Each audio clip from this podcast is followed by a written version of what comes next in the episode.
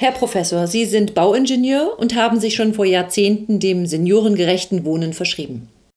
Ganz recht, Frau Böselager. Mein Motto lautet von der Wiege bis zur Bahre, ohne Hopsen ist das schade. Ein brillantes Wortspiel, Dr. Kluge. Können Sie das etwas ausführen? Was meinen Sie konkret? Felicitas. Ich darf sie doch so nennen. Unsere gesamte Ideologie der Barrierefreiheit stellt die wahren Erfordernisse an eine nachhaltig gedachte maskuläre Fitness auf den Kopf.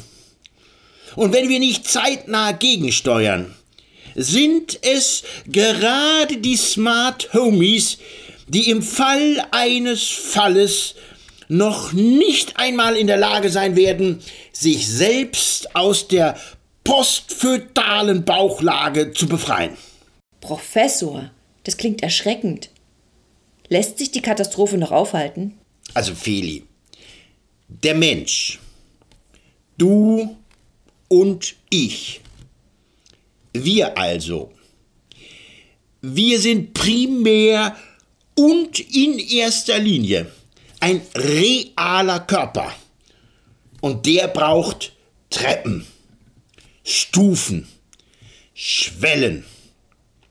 An und vor ihnen richten wir uns auf, spannen unsere Muskeln an, wir entwickeln eine Strategie, wie wir bei uns zu Hause im öffentlichen Raum, ja weltweit, unsere Schlappen über Hindernisse hinwegbuxieren, müssen womöglich nach einem Handlauf Ausschau halten, kurz gesagt, soll Muskelschwund nicht Karriere machen, musst schleunigst du Barriere schaffen. Wow. Professor Dr. H.C. Kluge.